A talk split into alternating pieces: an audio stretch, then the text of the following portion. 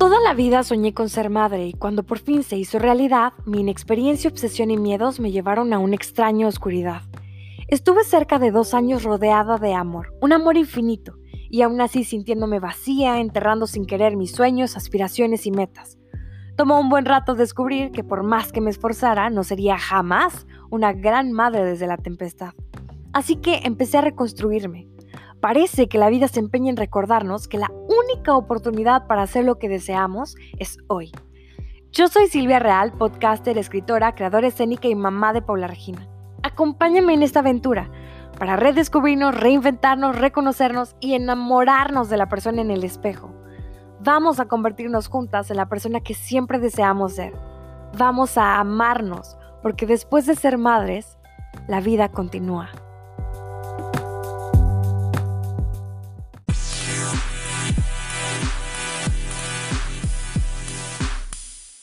Hola, hola, ¿cómo estás? Yo soy Silvia Real y el día de hoy traemos este espacio un tema que francamente me gusta evadir, justamente por este pensamiento absurdo en el que creemos que no hablar de las cosas malas evita que nos pasen, pero es precisamente en estos casos lo que resulta más doloroso. Desgraciadamente, nuestro país ocupa el primer lugar en abuso sexual infantil cada año, más de 4 millones y medio de niñas y niños son víctimas de abuso sexual y el número se queda corto porque recordemos que estas estadísticas se obtienen de las denuncias. ¿Qué sucede con estos casos no contabilizados o con los denominados tocamientos menores? ¿De qué manera esto afecta la vida de los niños y cómo esto repercute en nuestra sociedad? Hoy está con nosotros nuestra psicoterapeuta favorita Kenia Rebolledo, fundadora de Sitsu Contigo desde la Raíz y del método PATS, Padres Conscientes, Padres Completos. Además, quiero aprovechar este momento para hacerle comercial a su próximo taller, precisamente del tema abuso sexual infantil. ¿Qué pasa cuando pasa? Toda la información eh, la voy a dejar disponible en Instagram el mismo día de la publicación de este episodio, pero también pueden ir a buscar en su Facebook, Sitsu, se escribe P-S-E-E-D-S-U. También en Instagram los pueden encontrar o igual para mayores informes comunicarse con Kenia al 442-2663-3232. Hola Kenia, ¿cómo estás? Bienvenida. Hola Silvia, mucho gusto de estar aquí contigo. Kenia, veo a padres asustados por las propuestas gubernamentales de implementar talleres de formación sexual desde preescolares y me preocupa muchísimo su incapacidad de notar que quizá es este un camino necesario ante las estadísticas tan duras. Hay muchos niños abusados y desgraciadamente hay muchos niños violentados en casa y definitivamente hay muchísimo trabajo por hacer. Así que me parece importante hablar de este tema. Claramente no es lo más agradable del mundo, ya lo decía de inicio. Tenemos este falso pensamiento que no hablar de los temas terribles nos mantiene lejanos a ellos. Y eso definitivamente no es cierto. Así que me gustaría, para empezar, quizá de una forma un poco más técnica, cómo es que podemos definir el abuso sexual infantil. Sí, es muy cierto lo que dices. Eh, muchas gracias por abrir estos espacios donde se hable de este tema que es tan importante y, en esta etapa de pandemia, pues muchísimo más, ¿no? Eh, ¿Qué es abuso sexual infantil? Hay varias eh, definiciones, ¿no? por países, por instituciones y demás. A mí me gusta mucho, o se me hace más bien como la más completa, la que da Safe de Children en España, en donde dice, eh, te lo voy a citar textualmente eh, para que lo tengan completo. Eh, dice, el abuso sexual infantil implica la transgresión de los límites íntimos y personales del niño o la niña. Supone la imposición de comportamientos de contenido sexual por parte de una persona, un adulto u otro menor de edad hacia un niño o una niña, realizado en un contexto de desigualdad o asimetría de poder, habitualmente a través del engaño, la fuerza, la mentira o la manipulación. Puede incluir contacto sexual, aunque también actividades sin contacto directo como el exhibicionismo, la exposición de niños o niñas a material pornográfico, el grooming o la utilización o manipulación de niños o niñas para la producción de material visual de contenido sexual.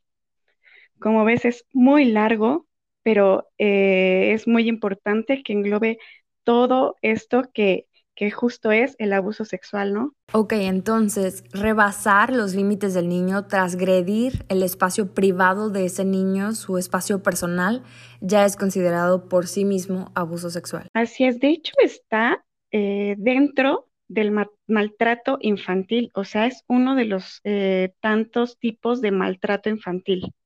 ¿no? Y ya de ahí eh, se, se, desemboca este que es el abuso sexual como tal.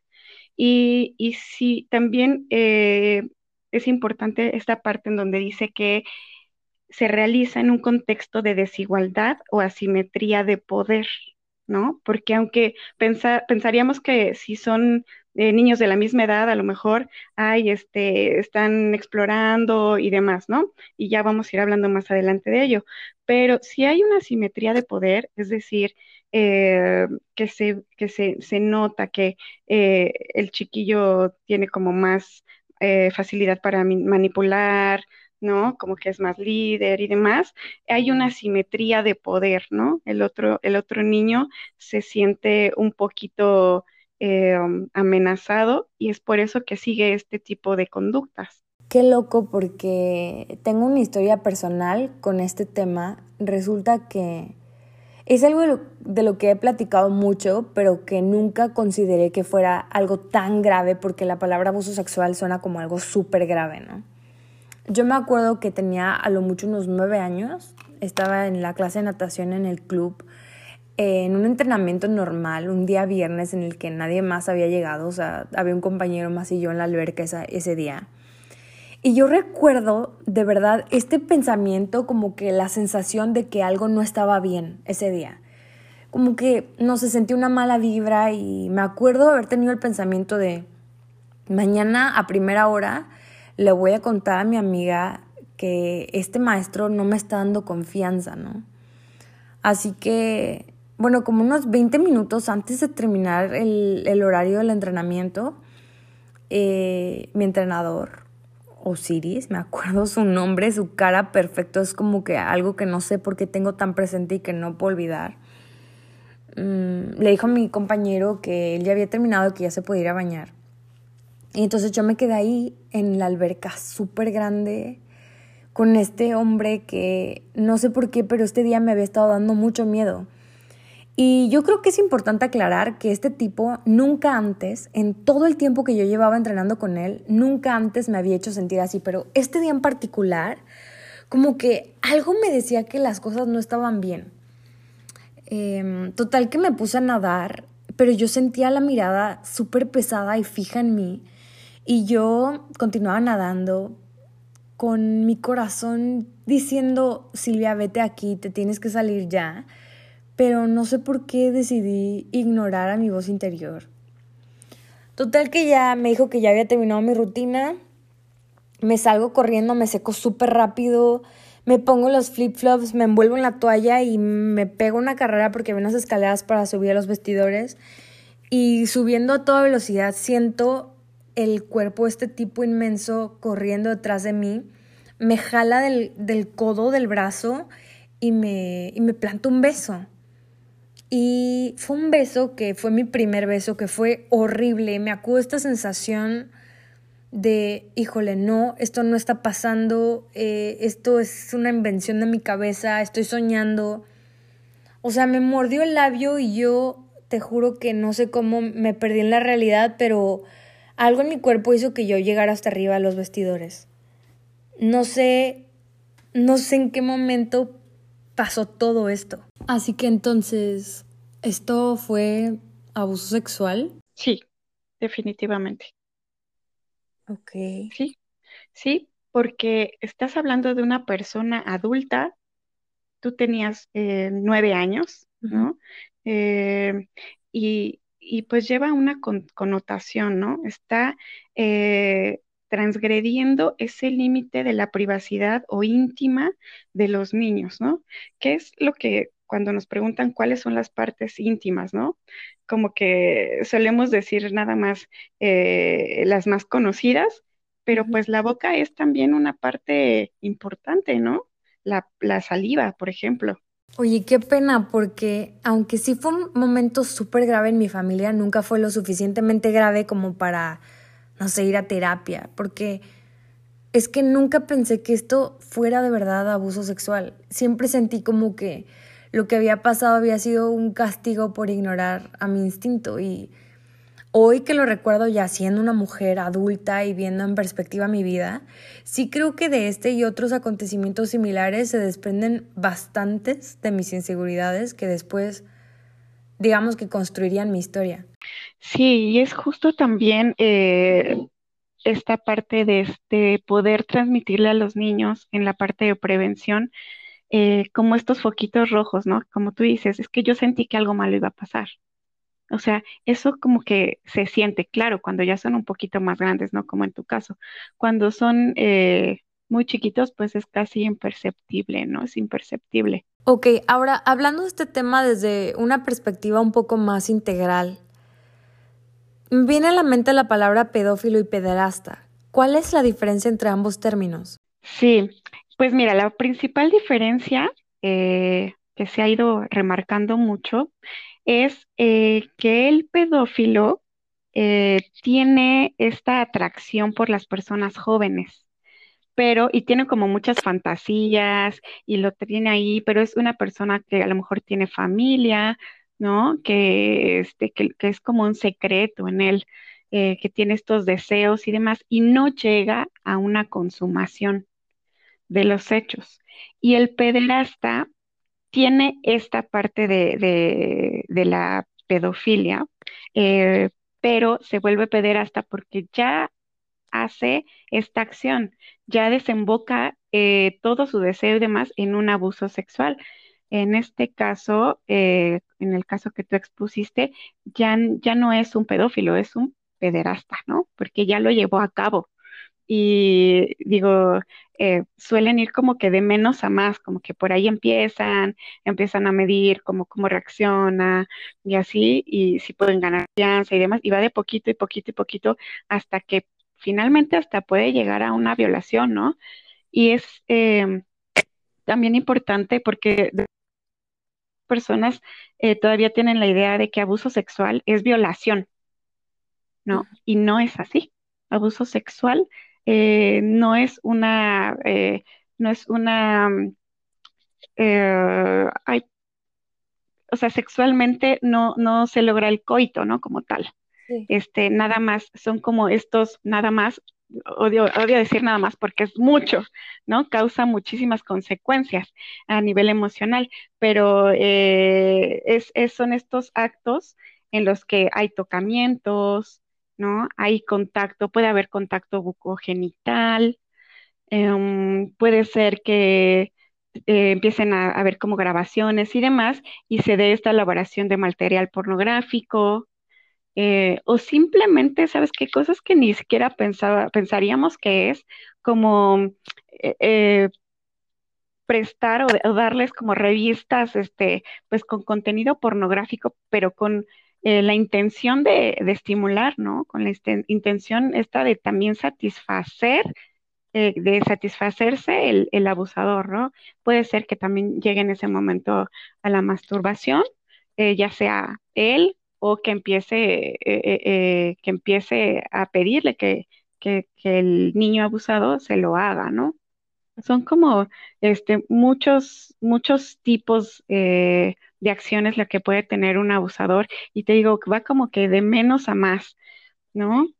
Escuchaba por ahí una, una entrevista que tuvieron eh, un grupo aquí conocido en Querétaro, eh, que son especialistas en abuso sexual, y justo decían esta parte de eh, que hay este tipo de abusadores que son totalmente queriendo, o sea, totalmente lo hacen con una intención, y bueno, que también puede ser que haya un tipo de abuso sexual, pero sin intención, y te voy a poner un ejemplo porque creo que eso suele pasar muchísimo y no nos damos cuenta, ¿no?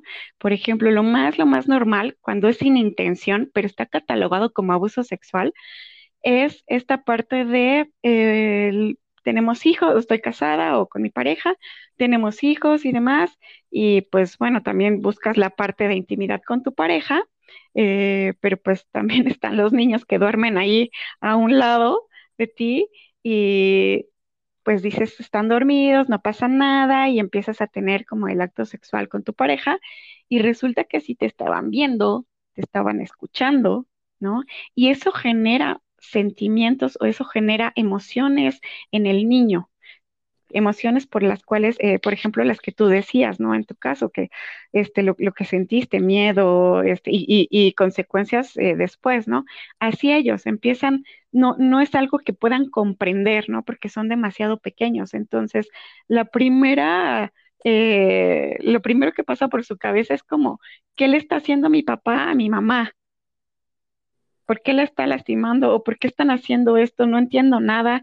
Entonces se conflictúan además de haber eh, en cuestión física, eh, pues además de haber cierto, cierto elevación en su, en su excitación, ¿no? Muy normal del cuerpo.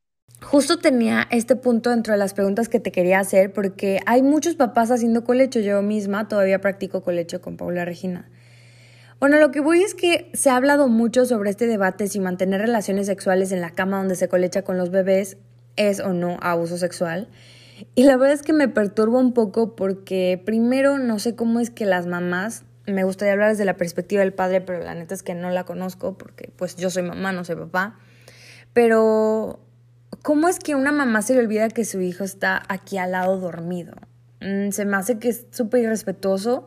Incluso me, me parece poco excitante, o sea, ¿cómo llegas a sentir placer con tu bebito dormido aquí al lado? siento que yo no me podría concentrar, pero más allá de esta intención de juzgar, que de verdad no es la intención en lo absoluto, o sea, quiero intentar entender por qué no buscar más bien dentro de la casa otros espacios en donde se pueda explorar sexualmente, incluso podría llegar a ser mucho más divertido hacerlo en otros lugares. Pero imagínate tener relaciones sexuales en la misma cama en la que estás durmiendo con tus hijos y que tu hijo por alguna razón, lo que sea, tan sencilla como que tiene sed, se despierte en medio de la noche y ve este acto que es inexplicable para él por la madurez natural. O sea, ¿cómo le explicas a tu hijo? ¿Cómo, cómo lo haces entender algo para lo que no está preparado aún psicológicamente, ¿no? Debe ser muy fuerte para un niño y creo que no te puede valer. O sea, ¿cómo como papá arreglas esto que hiciste? Claro, claro, porque lo haces y, de momento y luego piensas que no te están viendo y ya cuando a lo mejor viste que, que estaban ahí o a lo mejor hasta se atrevieron a decirte las cosas, no sabes cómo, cómo solucionarlo, ¿no? O qué decirle. Eh, y, si volvemos un poquito a la definición de abuso sexual, dice que es, eh, implica la transgresión de los límites íntimos y personales del niño o niña, ¿no? Y es justo eso. O sea, estás invadiendo ese espacio, ¿no? Y ese límite de privacidad, de intimidad que tiene que haber con tus hijos o con los hijos de alguien más, ¿no?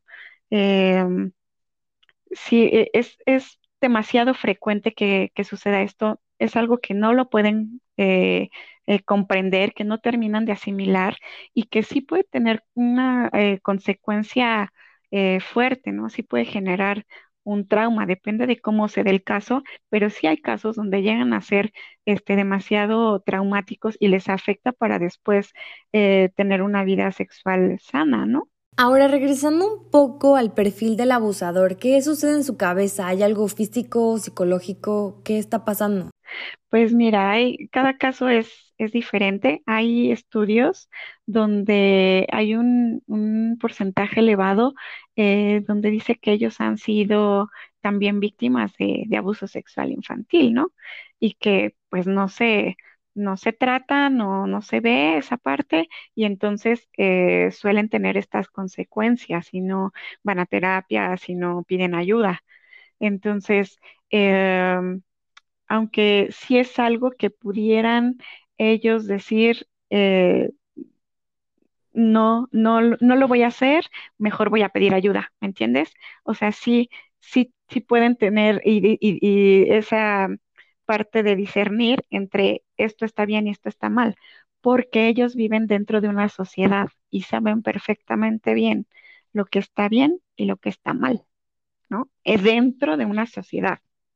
estoy hablando dentro de una sociedad, aunque eh, muy dentro de ellos pueden referirse a, estuve, estuve viendo o he visto alguna narrativa, ¿no? De, de abusadores y es como esta parte de, no, es que este, yo lo amo, ¿no? Yo no le hice daño, yo lo amo, yo lo quiero, o, este, no, no alcanzan a ver, eso sí, no alcanzan a medir la magnitud de las consecuencias. Yo creo que por eso es relevante hacer la distinción entre lo que es cada uno. El pedófilo se queda en la fantasía y el pederasta lo ejecuta. Entonces, ¿será que hemos estado usando mal estas palabras siempre? Se confunden, ¿no? Se confunden un poquito. Este, ajá. Eh, pero si, si, si hacemos un poquito de memoria, por ejemplo, eh, pues de algunos eh, sacerdotes, ¿no? Que han sido eh, acusados de esto, siempre se habla como de un sacerdote pederasta, ¿no? Y la pederastía, ¿no? Es porque ya es un acto, eh, pues, consumado, ¿no? Y una vez que un pedófilo se vuelve pederasta, más allá del daño que ya causó, ¿hay marcha atrás? ¿Puede volver atrás? puede, no sé, sanarse. Tendría que llevar un tratamiento eh, eh, muy multidisciplinario, o sea, como acompañado de muchas cosas, de muchos profesionales, para que pudieran ayudarlo eh, a que no, a que no estuviera cometiendo este acto, ¿no? Pero no, no es imposible para nada. Ok, ahora hablemos de la víctima. ¿Existen ciertas cualidades o atributos que hagan a alguien más propenso a ser víctima de abuso sexual? Mm, más que tuviera unas cualidades, es que el abusador ya tiene como su perfil eh, e, en el cual se va a fijar, ¿no? Porque ya sabe como cuál le va a ser más fácil em, que, que siga con este con este abuso durante mucho tiempo. O sea, por ejemplo, eh, se fija en que él se lleve bien con la familia, ¿no? En que él tenga como este, o sea, que lo vea la familia como, como alguien bueno, como alguien, este, pues que le quiera a su hijo, que quiera a su hija o, o a, a ese niño, ¿no? Y este, también es que el niño no tenga como mucho carácter, ¿no? Que sea a lo mejor un niño un poco tímido, este, que vea que, el, que la autoestima está por ahí baja, eh, que los papás no están al pendiente, ¿no? Que, que vea como que tiene estos espacios donde puede entrar y puede hacerlo por un tiempo eh, y manipular, engañar, manipular y entrar como sin problema. Eso es en lo que se va a fijar realmente. También hay que recordar que en la mayoría de los casos el abuso es perpetrado por personas súper cercanas o incluso dentro del mismo núcleo familiar. Sí, y el, el, el índice es muy alto. Este, sí, el, el abuso sexual infantil, el porcentaje eh, eh, más alto es eh, por familiares, ¿no? Se lleva a cabo por familiares. Entonces, en familiares estoy hablando eh, desde el papá, la mamá, porque muchas veces como que pensamos que la mamá no puede hacerlo, pero desgraciadamente sí. Entonces es los papás, los tíos, los abuelos, los primos, ¿no? Y aquí hay que poner mucho ojo porque pensamos que ay, pues que, que, esté con su primo y que vaya con su primo y, demás, eh, pero al final, eh, pues, pues pasa que no sabíamos eh, que, que, tenía esta parte de abuso sexual, ¿no?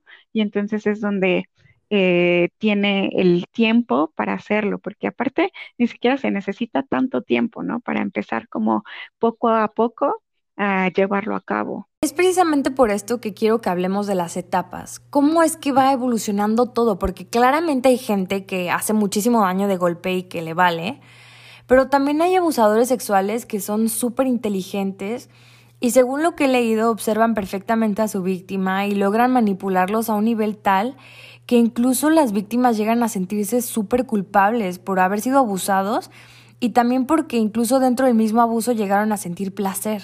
Claro, sí, es que entran en, depende, si es como muy prolongado todo el abuso, la verdad es que yo tengo pacientes que, que te estoy hablando de, muchos años, o sea, de 10 años de, vivir abuso sexual, ¿no? y tú dices, bueno, ¿por qué, este, cómo, cómo, cómo es que dura tanto? Pero es que justo lo llevan a todas estas etapas eh, donde ya llega a haber una especie de, de culpa por parte de, de el que está siendo abusado y ya le cuesta sacarlo, le cuesta decirlo, ¿no? Y bueno, la etapa empieza por la seducción.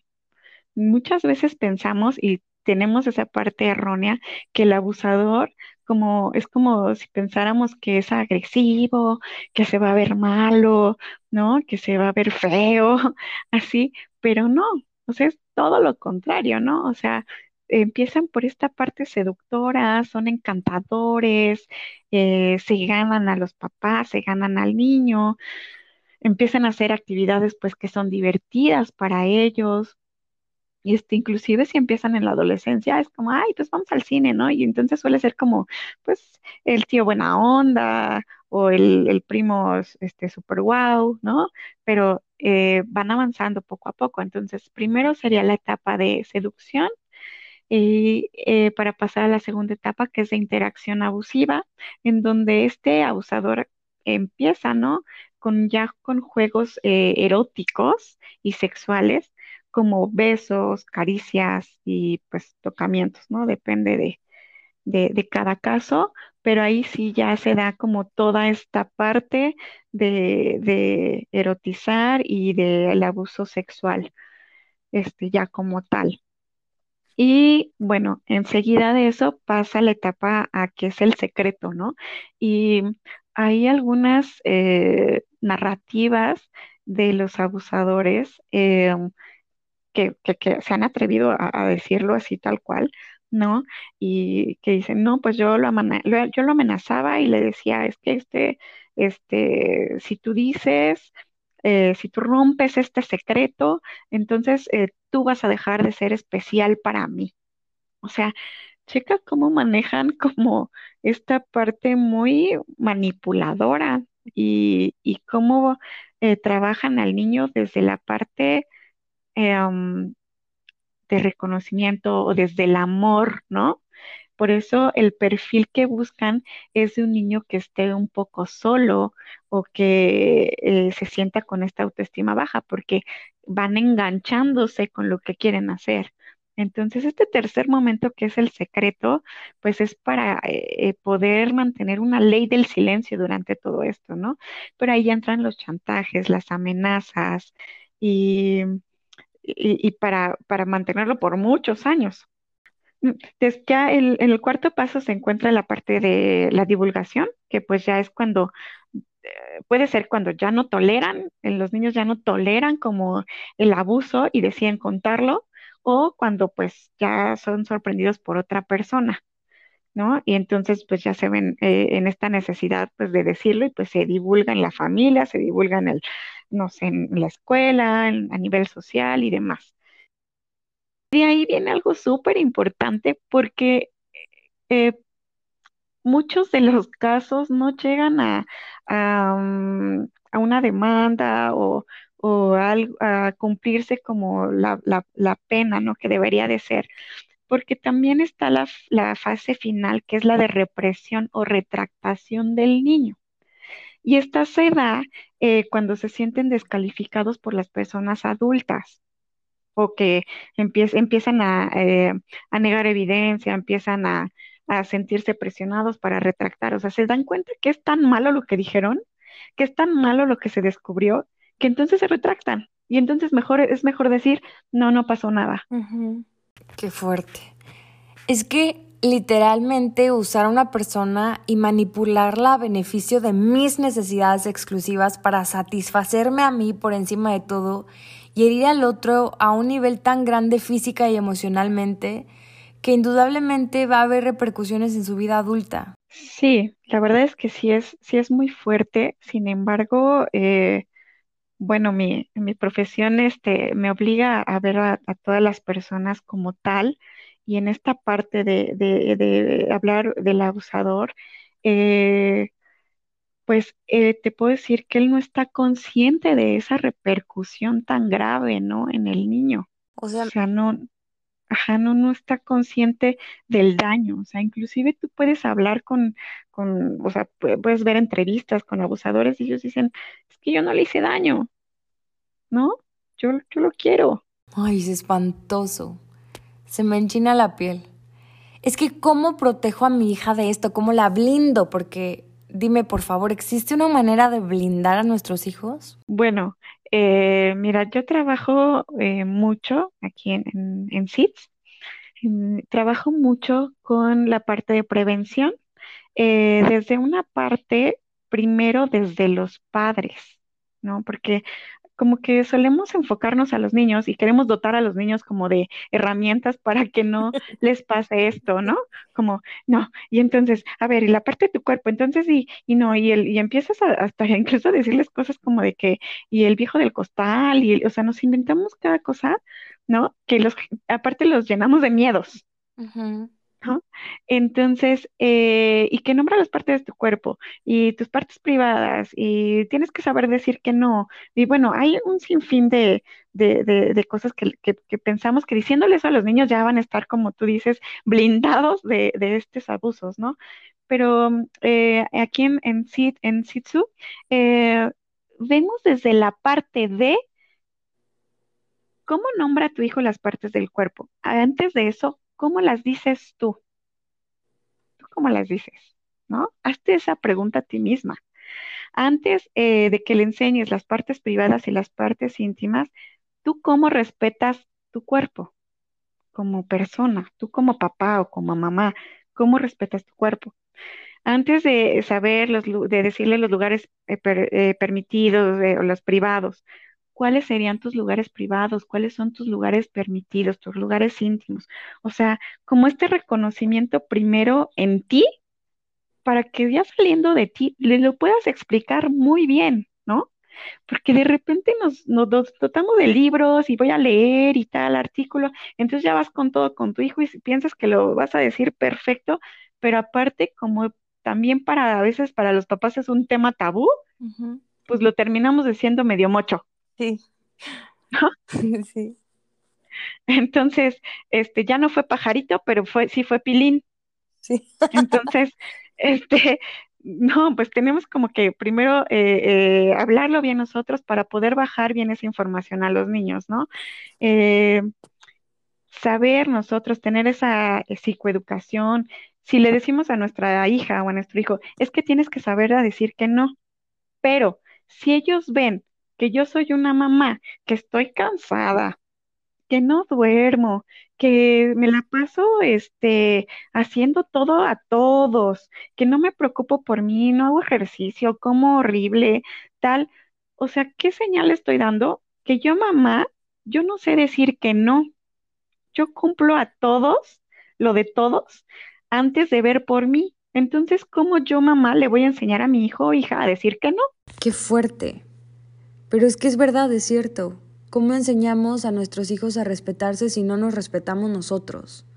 Si no nos ponemos en primer plano, si no le damos importancia a lo que sucede con nuestra vida. Recordemos que ellos aprenden aparte por el ejemplo, ¿no? Las palabras como que escuchan, te escuchan las primeras y ya después es como bla, bla, bla, bla, bla. Y el ejemplo entonces es lo que están ellos como esponjita recibiendo. Entonces yo les diría, antes, o sea, sí hay mucho que hacer, Claro que hay mucho. Eh, sí podemos este, eh, blindarnos, pero como tal puede fallar, ¿no? ¿Por qué? Porque no vamos a estar o no podemos estar desgraciadamente con ellos 365 días del año, ¿no? Todo el tiempo. Entonces, se trata de prepararlos para que inclusive ellos puedan detectar estas cosas, ¿no? Ellos puedan eh, como saber cuando están como en riesgo. Tú dirías, bueno, ¿y qué hacemos en caso de los chiquitos?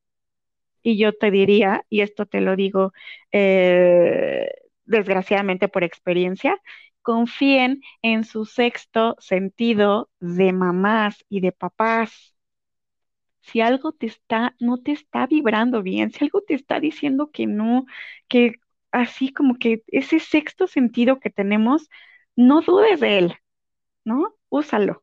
Oye, pero ahorita que me cuentas esto, que estoy completamente de acuerdo porque pues me lleva mi historia con el maestro de natación.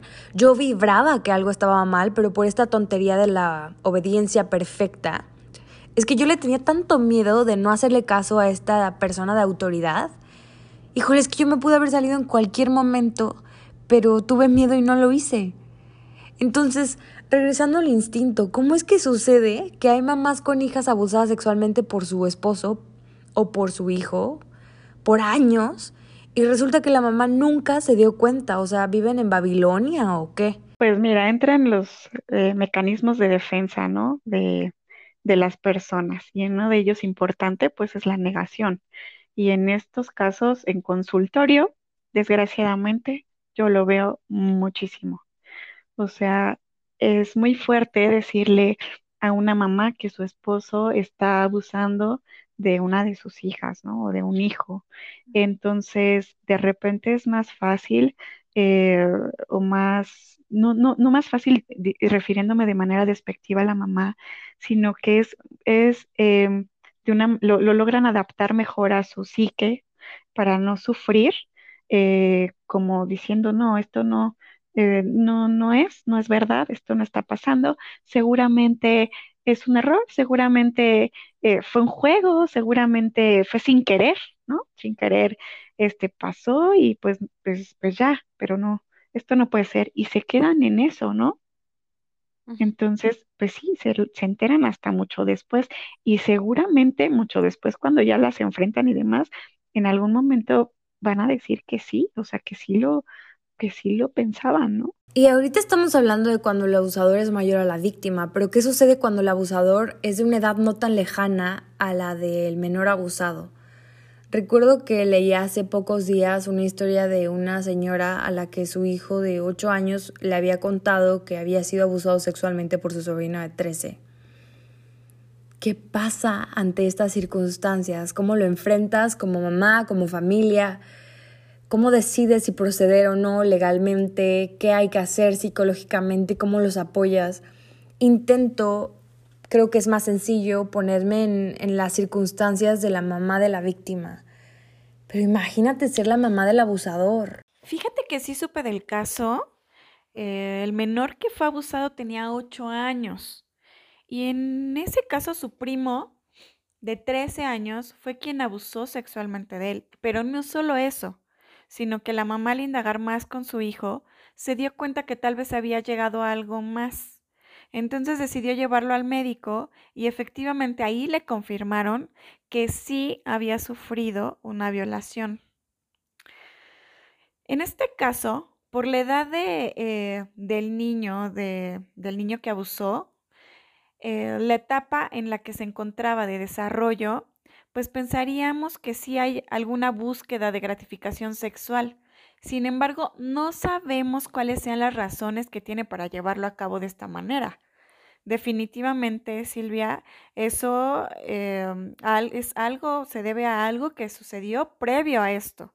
Una posible razón es que quizá haya pasado por algún tipo de abuso sexual o violación, pero ojo, no necesariamente aunque las estadísticas nos dicen, y son muy crudas, porque dicen que el 85% de los abusadores sexuales han sufrido abuso en su infancia. A pesar de que es muy alto, eh, pues esta estadística no quiere decir que todo, que sea el caso de todos, ¿no? Digo, evidentemente en este caso existe una falla muy, muy grave en el control de impulsos y también es en esta edad en la que se comienza a diferenciar entre lo que genera placer o displacer. Esta es una etapa crítica para configurar si se instaura como abusador o lo va a transformar. Y bueno, claro que el dolor que va a tener toda la familia es la consecuencia o de las consecuencias más grandes cuando se descubre un abuso dentro de ella. Justo por lo que comentas, hay vínculos afectivos fuertes y eso hace que sea muy complejo el tomar decisiones. Cuando se platica, se suelen decir cosas como, no, yo voy y lo golpeo hasta que desaparezca el abusador o, o yo lo refundiría en la cárcel. Y la verdad es que eso en la práctica clínica, eh, pues no es lo que se ve, ¿no? ¿Y por qué? Porque simplemente es algo que te paraliza. He visto a mamis quedarse calladas porque no pueden aceptar que el papi de sus hijas abusa de ellas o que su hermano es el que abusa de su hijo. No denuncias porque te da miedo que traumaticen más a tu hijo durante el proceso y en realidad es mucha desinformación acerca del tema, el cual a veces no te hace tomar las mejores decisiones, ¿no? Evidentemente. Es por eso que es necesario informarnos de raíz para que podamos tener muy presentes esos focos rojos y si se llegan a presentar, sepamos cómo actuar ante esto. Sí, claro. Y como mamá del abusador, tienes que buscar ayuda para tu hijo, pero urgente porque algo le está pasando o algo le pasó. Inclusive eh, me parece que ya estaba eh, haciendo este tipo como de amenazas de no vayas a decir porque si dices, este, pues no te van a creer o cosas así. Entonces, sí ya lleva una conciencia, pero al final, como te digo, eh, pues son personas que han pasado por cosas y por eso lo, lo, lo repiten, ¿no? Es que me asusta porque sí, son conductas aprendidas, pero son conductas que al repetirse dañan a otros. Entonces se vuelve una cadena sin fin y por eso vemos un montón de números súper grandes de niños abusados diariamente. Claro, claro, pero imagínate, si ellos, o sea, si sigues la cadena, o sea, si ellos se les quiebra esta parte de, pues a mí me lo hicieron, ¿no? Y entonces hay quiebras esa parte de de lo bueno, lo malo, de si importa hacerle daño a la gente o no. O sea, ellos pierden ese sentido de, de que está mal. ¿Y qué pasa cuando los niños tienen la misma edad? Supongamos, no sé, cinco o seis años. Cuando tienen seis o cinco años, puede ser que sea este solo exploración o también repetición. O sea, vamos a lo mismo, depende. Haz de cuenta, si depende de lo que hagan. Aquí en consultorio, por ejemplo, tengo unos muñecos que, se les llama la familia sexuada, ¿no? Y entonces vienen, son unos muñecos de tela, pero traen las partes eh, sexuales, ¿no? Y entonces, eh, cuando llega un niño, eh, los empieza a desnudar y empieza a, por ejemplo, empieza a ponérselo a la boca a la otra muñequita. O sea, es un niño de cuatro años, de cinco años. Si él está si él está haciendo eso, evidentemente es por repetición. Claro. Porque no, no tiene, ajá, la capacidad para tener esa información. O sea, esa información la tiene porque la vio en algún sitio y eso es abuso sexual, o es porque se la hicieron a él, o es porque vio que se la hicieron a alguien, y la está repitiendo. Entonces, si tú ves chiquitines, pues que ya ves cómo son, que de repente se da, si se dan besitos o se abrazan, así, pues también están repitiendo lo que ven en casa, ¿no? Pero si, si entonces de repente pues ves movimientos extraños o ves que, este, pues sí, ya algo más eh, que quiere desnudar, que, que, quiere tocar y demás, pues ya, ya este sería como diferente, depende del caso hay etapas donde este, es exploración, ¿no?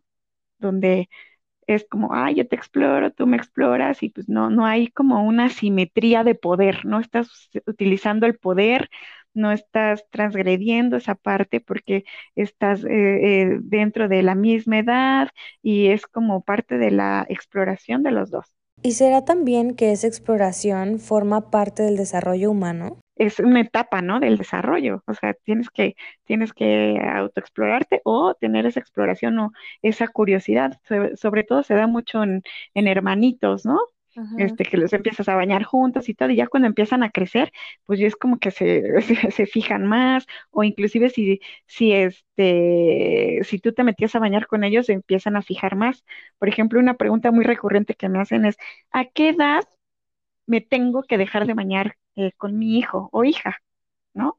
Y realmente no es como que a esta edad ya no te tienes que bañar, pero tienes que estar muy pendiente de eh, sus miradas. O sea, eh, no sé si si te haya pasado, pero si cuando te metes a bañar con ellos y cuando son muy niños, ellos juegan, ellos hacen todo y ni se fijan, no pasa nada. Pero igual llega un momento donde subieron la mirada y chin, como que se quedaron ahí dos segunditos viéndote y entonces es momento de decir, ya no. Ese es el momento de decir, esto ya no. Sí. ¿no? Porque aparte, pues donde, donde eh, quedas, digamos, a nivel de un niño, donde queda tu parte genital, pues es justo a su vista, ¿no? Entonces, cuando notas eso, ya no, ya no está bien, ¿no? Ya no está bien para él. Ahora, hablemos un poco de las repercusiones que tiene el abuso sexual en la vida del adulto que fue abusado de infante. Platícame un poquito de esto. Sí, eh, pues se puede dar de muchas maneras. Eh, hay mucho daño psicológico a nivel emocional y comportamental, ¿no? Eh, se puede ver reflejado pues en depresión, eh, mucho en pensamientos o tentativas de suicidio, ¿no? Ansiedad, em, agresividad, obviamente problemas sexuales, ¿no? O, eh, por ejemplo, estar teniendo como esta parte de, de que necesitas saber y comprobar que que sí sientes como mujer o que sí sientes como hombre, ¿no? Entonces tienes un buen de mujeres o tienes un buen de hombres para comprobarte que sí eres de ahí, ¿no? Porque como de niño eh, te pasó esto, a lo mejor estoy hablando de un, un adulto hombre con un niño varón, entonces les hace, una de las repercusiones es que hacen que duden de su, de su sexualidad, ¿no? Entonces es como, eh, sería como dentro de aislamiento de los demás compañeros, eh, um, pues obviamente tienen trastorno de estrés postraumático, una desesperanza, eh, muchos también se vuelven como esta parte de, de no creo en nada, ¿no? No creo en, en Dios y no creo en nada, porque aparte, pues como me pasó eso, no hubo nadie que me salvara o no hubo nadie que me ayudara, entonces lo perciben como pues no creo en nada porque realmente me pasó esto y nada me ayudó, ¿no? Vergüenza de su propio cuerpo, este, bajo rendimiento académico, o eh, depende, ¿no? Eh, estigmatización, la, la, culpa la tienen todo el tiempo, como esta vergüenza, y no, no es nada más sentir la culpa de eso, sino que la culpa ya se va como con, contigo, como con esa parte, y entonces ya cualquier situación que te suceda es culpa. Es, es, es bueno para que ya te sientas culpable. ¿Y después de todo eso es suficiente para superarlo solamente ir a terapia? Es un trabajo muy profundo, eh, sí se puede. Obviamente no se trata de olvidar, ¿no? Lo que sucedió, porque además no se puede olvidar, no se puede borrar como eh, las computadoras, ¿no? Que borras algo y, ya, y ni así las computadoras también se puede recuperar. Son cosas que ahí se quedan, pero eh, te ayudan, bueno, en mi caso que, que damos la terapia cognitivo-conductual, pues se trata como de eh, resignificar esos pensamientos que te están generando que tengas todo este daño emocional, ¿no? Por ejemplo, si estás muy agresivo o si piensas eh, que no, pues es que como a mí me pasó esto cuando era chico, entonces yo no voy a poder ser feliz sexualmente hablando con mi pareja. Entonces, ni siquiera lo intentan eh, tener una relación sexual o ni siquiera intentan tener una pareja. Entonces, ¿con qué trabajamos? Paso a paso vamos, por ejemplo, trabajando con ese pensamiento, ¿no? Y entonces se va desglosando y desglosando a medida de que se logre resignificar ese pensamiento y se logre ver que ese pensamiento es debido a, lo que le, sucedió, que no tiene por qué volverle a pasar, ¿no? Que ahora ya está en otra etapa, está en otro momento eh, y eh, que puede vivir y que tiene el derecho de vivir su sexualidad de manera eh, libre, de manera buena, de manera sana, ¿no? Ahora, ¿de qué focos rojos debemos estar al pendiente? ¿Cómo podemos empezar a sospechar que nuestro hijo o hija está pasando por esto? Sí, depende también eh, mucho la edad, pero por ejemplo cuando son pequeñines, pues te puedes dar cuenta porque siempre hay un cambio eh, comportamental, ¿no? Siempre eh, de repente a lo mejor ya no quiso ir a esa casa. Por ejemplo, el caso que, me, que comentábamos, el chiquito de ocho años, este, él de repente dijo, ya no quiero ir, ya no quiero ir eh, con, a casa de mi primo, fulanito, ¿no? O sea, como ya no quiero ir. Entonces es como, de repente le encantaba ir y de repente ya no quiere ir con los abuelos porque también tenemos caso de abuelos, ¿no? Entonces, ya no quiero ir con los abuelos, ya no quiero ir mamá a la escuela, porque a lo mejor es algún maestro, eh, ya no quiero ir, eh, en caso de, por ejemplo, cuando eh, hay separaciones, ¿no? Y entonces los niños tienen que estar conviviendo con el papá y con la mamá. Entonces es, ya no quiero ir con mi papá o ya no quiero ir con mi mamá. Y este, y, bueno, eh, las pesadillas, ¿no? Eh, um, empiezan a no dormir bien porque pues tienen miedos, les produce miedo.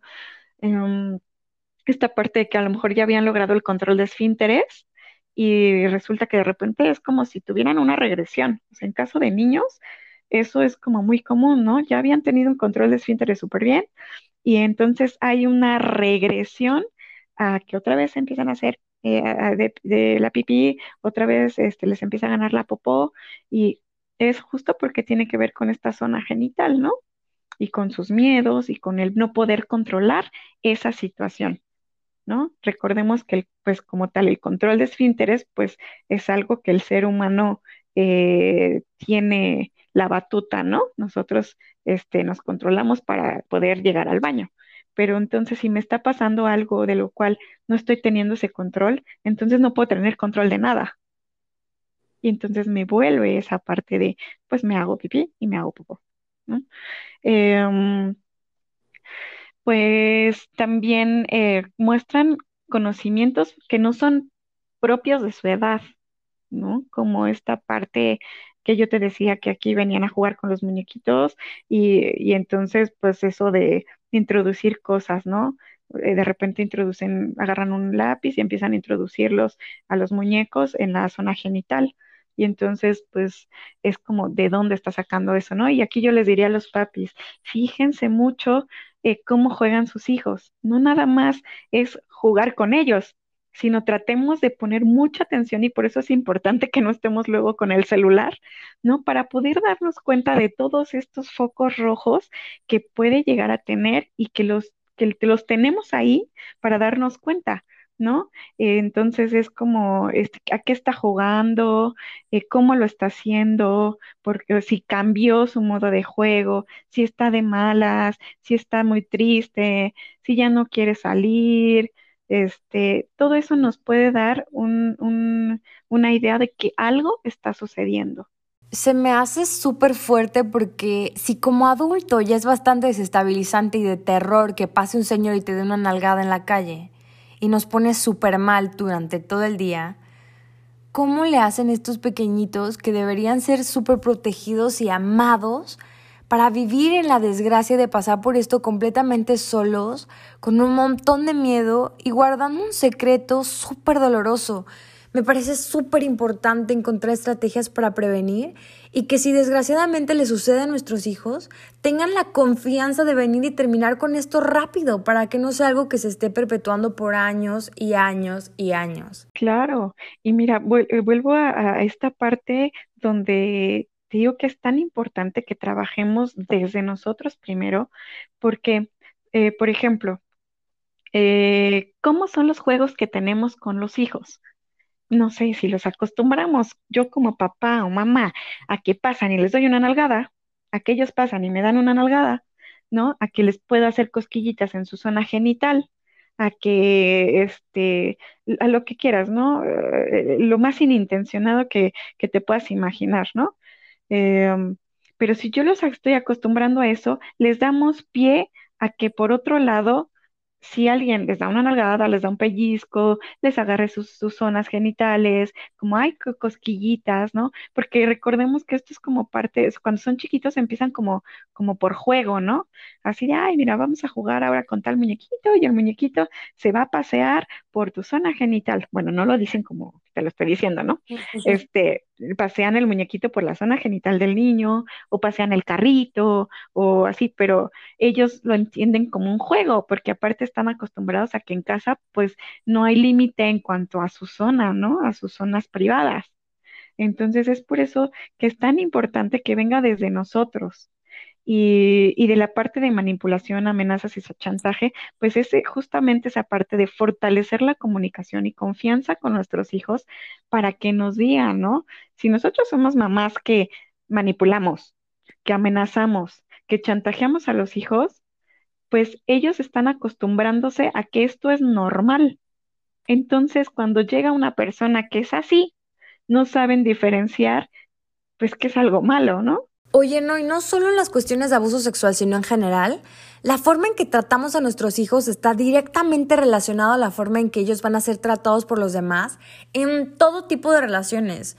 Y a veces se nos olvida que es a través de nuestros ojos y de nuestra voz, de la forma en que les hablamos, de la forma en que los tratamos, que ellos van a aprender sobre la vida y sobre todo del amor que no se nos olvide la enorme responsabilidad que tenemos encima como padres. Tenemos un, gran trabajo y la verdad es que eh, sí, sí, dicen que, que, nadie nos enseña a ser papás, pero también es que ya hay mucha información, ¿no? A la cual eh, sí tenemos este acceso para poder eh, justo tratar de fortalecer todo esto de lo que estamos platicando. Y sí, es, eh, tenemos un gran trabajo con, con, nuestros hijos porque al final, aunque se oiga muy, muy trillada la frase, pero pues son los adultos del mañana, ¿no? Entonces, eh, creo que sí hay que ser muy asertivos en la manera de, de educar y de transmitir las cosas, de protegerlos, ¿no? No es nada más, te voy a proteger porque siempre te voy a tener aquí todo el tiempo, día y noche. No, se trata de hacer unos, eh, unas eh, personas independientes, ¿no? Que sepan, eh, pues, vivir sin nosotros, ¿no? Que al final se van a ir de nosotros. Sí, y la idea es que les demos alas para volar súper lejos. Así es. Respecto a la idea del secreto, recuerdo haber escuchado en algún lado que es una pésima idea porque cuando hay niños en casa, guardar un secreto con ellos les manda esta señal errónea de que los secretos están bien y entonces los haces más vulnerables. ¿Es esto cierto? Sí, la tiene toda porque es justo la parte de los juegos que hacemos en casa, que normalizamos y que cuando llega este abusador que ya tiene como el plan y uno de los planes es decir, que ese es su secreto, ¿no? Y que lo tienen que guardar porque es su secreto y demás, pues entonces ellos no lo toman tan mal, es como, pues es nuestro secreto y los secretos existen, ¿no? Y entonces, como en casa, pues es, un secreto, yo no le tengo que decir a mamá, están acostumbrados. Entonces, aquí, ¿qué se hace en la prevención? Pues eh, eh, definitivamente decirles y explicarles que hay secretos buenos y que hay secretos malos, aunque la verdad es que eh, yo preferiría que no hubiera secretos, pero en una vida familiar cotidiana siempre va a pasar, siempre pasa y nos pasa de que, te voy a decir un secreto, eh, ¿no? Es de juego, porque nosotros así lo jugamos, así es, es lo más normal, ¿no? Este, pero, pero entonces tratarle de explicar que hay secretos buenos o que hay secretos malos, o, eh, por ejemplo, decirles eh, que, que, todo, todo, todo, todo te lo tiene que decir, ¿no? Todo se lo tiene que decir a mamá, o todo se lo tiene que decir a los papás, eh, que, que entre papás, pues no hay secretos, ¿no? Y tener como mucho énfasis en eso. Pero sí tiene toda, toda la relación, porque es una, es una parte importante eh, por la cual los niños se quedan callados durante años, en este caso de abuso sexual infantil. Te juro que yo de verdad le tengo mucho miedo a esto, sobre todo por muchas cosas que me pasaron y que le pasaron a personas muy cercanas a mí. Así que intento, por ejemplo, hacer pequeñas acciones para prevenir como, no sé, pedirle permiso antes de cambiar el pañal, procuro en medida de lo posible, digo, tiene dos años, pero le explico sobre su cuerpo, sobre sus partes privadas. Intento reforzar esta idea súper fantasiosa, lo sé, pero siempre le estoy diciendo cosas como, mi amor, mamá es invencible, papá es Superman, nada malo nos puede pasar, todo está bien, puedes platicar con nosotros siempre, siempre puedes contar conmigo, a mí cuéntame las cosas quizá, quizás es un poco adelantado, ¿no? Para su edad, pero siento que, siento que de esta manera prevengo que cualquier persona pueda llegar a amenazarla con esto. Bueno, este está como la contraparte, ¿no? O sea, por esa parte, pues, qué padre, yo creo que sí te lo diría porque no, no va a creer eso, este, pero eh, ¿qué va a pasar el día que a mami le suceda algo? Algo visible y que ella note que está mal, o sea, como que a lo mejor te cache llorando o, Dios no quiera alguna operación y entonces te ve así toda, así como este, en recuperación o, ¿sabes? O sea, pues como, oye, me mentiste. Sí, es que sí nos pasa, nadie, nadie sale indemne de la vida. No, por supuesto. Así es. ¿Qué más le podríamos agregar a esta parte de la prevención? Platiquen mucho, platiquen mucho con sus hijos, eh, no quedarte nada más en el, ¿cómo te fue? Bien, como bien que hiciste, ¿no? Porque muchas veces, este, pues son pequeñines. Bueno, es que corremos un poquito más de riesgo si tienes hijos pequeñitos y los encargas, ¿no? Porque pues tienes cosas que hacer y demás. Entonces, es como, eh, pues, es la etapa donde, pues, eh, eh, ven como más oportunidad, ¿no? Para hacer este tipo de abusos. y entonces no quedarte con el eh, bien, ¿cómo te fue, hijo? ¿Cómo te fue, hija? Bien, ah, ok, ¿no? Padrísimo. No, no, no. Ah, bien, ah, ¿con quién estuviste? ¿Qué hiciste? Y no nada más de que estuve jugando. Ay, qué padre estuvo jugando. No. ¿Qué estuviste jugando? ¿Cómo? ¿Con qué? ¿Te gustó jugar eso? ¿No? O sea, toda esta parte. Eh, eh, haciendo este tipo de preguntas, abres la comunicación, pero aparte eh, te puedes llegar a enterar realmente de lo que estaban jugando, de lo que está pasando y afortunadamente y les deseo que muchas veces escuchen pues cosas pues naturales o normales, ¿no? Como estuve jugando a los carritos o lo que sea, pero pero si llega a darse el caso que hay un abuso, que te lo pueda decir, ¿no? Como estuvimos jugando a los carritos. Ah, sí, ¿y cómo jugabas? ¿Cómo jugabas a los carritos? Ah, pues es que, pues yo era la pista y entonces sobre mi cuerpo pasaban los carritos. Ah, ok. Entonces ya sigues investigando, ¿no? Porque vas a ver como esos foquitos rojos. Esa parte, la parte de decirles eh, bien a los niños cómo se llaman las partes de su cuerpo, em, que las sepan identificar eh, y que sepan también que son, que son privadas y que no, que no nadie las debe de, de tocar, ¿no? Eh, no me parece exagerado lo que tú dices de, ay, me dejas cambiarte el pañal y todo. No sé, mi hijo ahorita, uno de, el más chiquito, tiene dos años, todavía usa pañal. Entonces, este, él sí entiende. Si yo le digo, este, te voy a cambiar el pañal, o sea, como, te voy a cambiar el pañal. Este, entonces, eh, no pasa nada, ¿no? Eh, más vale yo creo que un poquito, a lo mejor si quieres exagerar, a carecer de este tipo de herramientas y que después nos sucedan algunas cosas que no queremos y digamos, ay, por no decirle esto o por no hacer esto, ¿no? Y sí, sobre todo em, esa parte de, de que confíen en, en, en ustedes mismos como papás, con lo que sienten, siempre va a haber un pensamiento un pensamiento de, ay, no, esta persona no, esta persona no me late, ¿no? Confíen en esa parte. Y tan importante que es prestar la atención a esto que sentimos y que muchas veces ignoramos por no hacer sentir mal a los demás. Y creo que esto es culpa de los adultos porque nosotros llegamos a una fiesta y vemos a, alguien a quien no hemos visto hace un montón de tiempo y que obviamente nuestros hijos ni conocen y los obligamos a saludarlos y a darles abrazos y besos cuando los niños ni tienen idea quiénes son. Nosotros no respetamos a los niños, no respetamos lo que sienten ni lo que ellos quieren y obviamente crecemos con esta cosa de, bueno, no importa, hay que ser educados y los demás por encima de mí.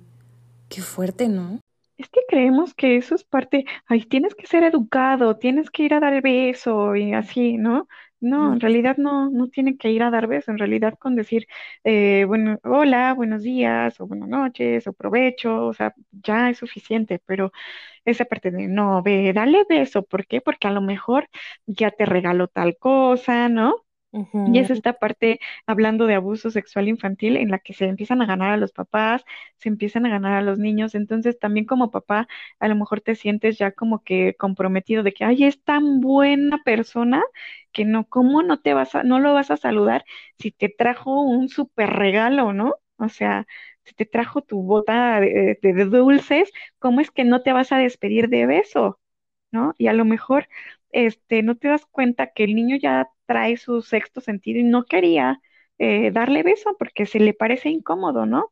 Y otra, otra parte em, de la prevención es justo eso, a, enseñarles a que aprendan a, saber estas eh, situaciones incómodas como que hoy, no, no sé si te, te llegó a pasar en algún momento con alguna persona, ese saludo como que te agarran como de la cinturita que, uy, no sé, Así, horrible. dices, oh, ¿no?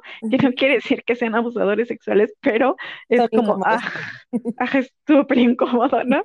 Entonces, que aprendan a detectar como esos momentos incómodos, ¿para qué? Para que tengan todo su derecho de decir, no o sea, no, con esa persona no quiero ir, no me cae bien, no, o, sabes, como ya más grandes, a lo mejor es que mamá, que tengan la, confianza plena de decirte, mamá, es que no me siento cómoda con esa persona, ¿no? ¿Qué es mejor? Que te digan eso o que después te diga, mamá, es que esa persona abusó de mí. Sí. ¿Qué prefieres como papá, no?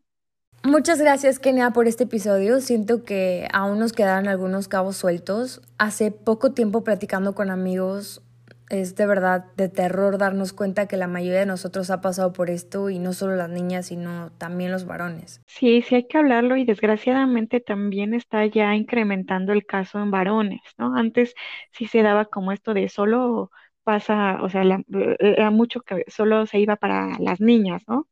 Este, o se creía como que el abuso y violaciones era como solamente para niñas. Y no, o sea, desgraciadamente ya va en aumento en el caso de varones. ¿Y no será más bien que más allá de un aumento las víctimas estén sintiendo libres para empezar a hablar? Pues yo creo que parte de, parte todo, parte de todo, eh, um, porque sí, evidentemente siempre lo ha habido, eh, pero también al incremento de, de, niñas, porque también hay un incremento en eso, este, pues de igual manera, ¿no? Eh, pues hay más, al haber, y al haber más, por ejemplo, antes no teníamos el internet, ¿no? Entonces, eh, pues lo que hacían este, estas personas, pues a lo mejor era comprar material pornográfico, ¿no? físico, tenerlo. Pero ahorita ya hay tantas cosas en Internet, hay tantas redes, este, pues que tratan de esto, que pues las perversiones se van haciendo más grandes, ¿no? y, y, pues todo va como que en aumento. Entonces yo creo que sí es eh, debido a, a todo cómo ha ido evolucionando. También que es importante estar súper pendientes de lo que los niños están haciendo en redes sociales. No podemos saber quién está del otro lado viendo lo que hacen. Sí, claro. Y, y, la verdad es que a pesar de que se hable, porque igual ya se habla mucho de esto de, del grooming, ¿no? Que es justo abuso sexual pues, desde el internet, ¿no? Este, tratar de, de acercarse a los niños por medio del internet y todo, pero aunque eh, aunque se hable como que siempre van a pensar como, ay no, es que a mí no me va a pasar. Justo hay estas creencias de erróneas, ¿no? De, sobre el abuso sexual, que es no, a nosotros nunca nos va a pasar. O, ay no, pero si yo nunca dejo mucho tiempo a solas a mis hijos, ¿no? Este, o, ay no, pero no fue penetración, entonces no pasó nada. O sea, ¿cómo? o este, los padres o madres no pueden cometer abuso sexual, o no, pero si es un encanto y se ve que lo quiere mucho, jamás le haría eso, ¿no? Eh, o inclusive hasta decir, seguro lo está inventando porque quiere llamar la atención, eh, o, pensar que, el abuso sexual pertenece a un tipo de nivel eh, social, ¿no? Ah, exactamente, un nivel socioeconómico, creer que podemos identificar muy bien al abusador, ¿no? Y es justo esto de, en, en esta parte es donde se confunden más los chavos en Internet, ¿no? O los niños.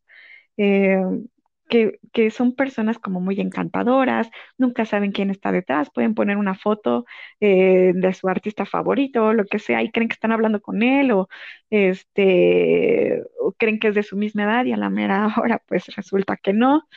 Em, y como no se presentan como personas violentas, porque si no, no conseguirían nada, ¿no? Te presentan como buena onda, yo te voy a ayudar, ay, no, y empiezan como con estas, este tipo de adulaciones de que, ay, qué bonitos ojos, oye, qué bonita eres, oye, qué, qué guapo estás, y así, poquito a poquito se van acercando y van llenando como esos huequitos que tienen los adolescentes, porque pues es una edad complicada o que tienen los niños, eh, pero eh, no hay prevención mejor, la verdad, y esto eh, esto yo lo pienso, que no hay eh, una prevención mejor que sea el que tú como papá y como mamá estés al pendiente de tus hijos.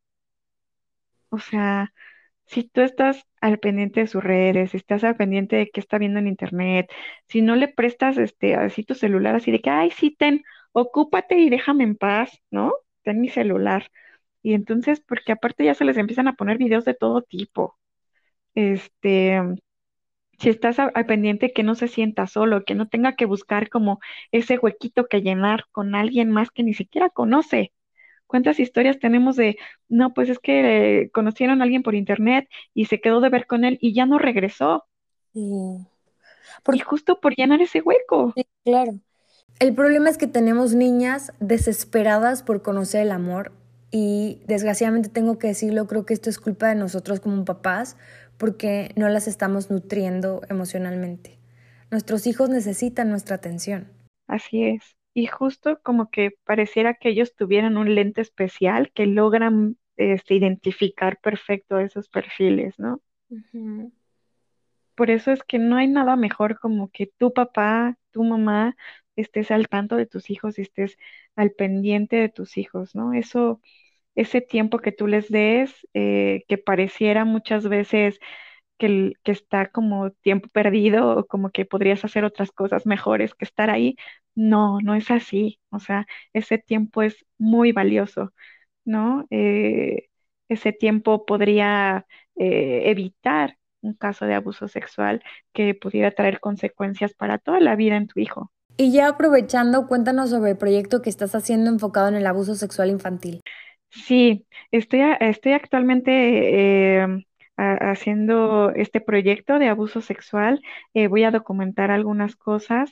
Eh, por cierto, si, si hay alguna mami o papi que, que quisiera contarme su historia y aportar en esta parte para llegar a, a, más familias y, y, tratar de prevenir, este, con mucho gusto me podrían contactar en alguna de mis redes sociales. Este, si me permites, las, las puedo dar. Claro, siempre. En el Facebook es psicoterapeuta Kenia Rebolledo y en Instagram también como Kenia Rebolledo.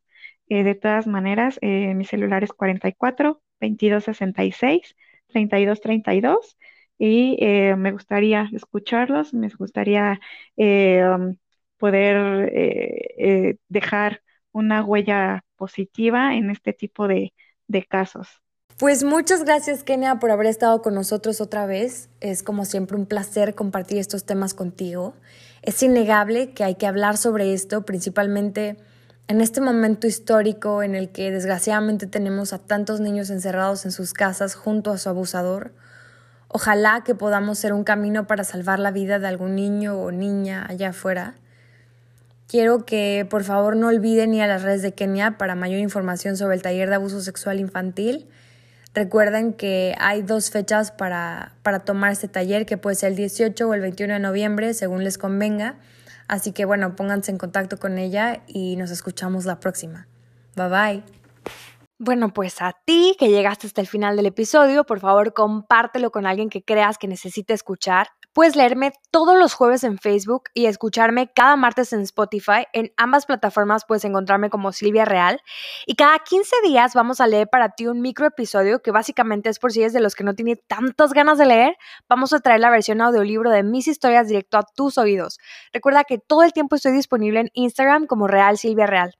Cuéntame tu historia, mándame una duda para investigarla, mándame un anónimo, sugiere un especialista, denuncia a una mamá exitosa, quéjate o colabora conmigo. Solo envíame un email a hola.lavidacontinua.gmail.com.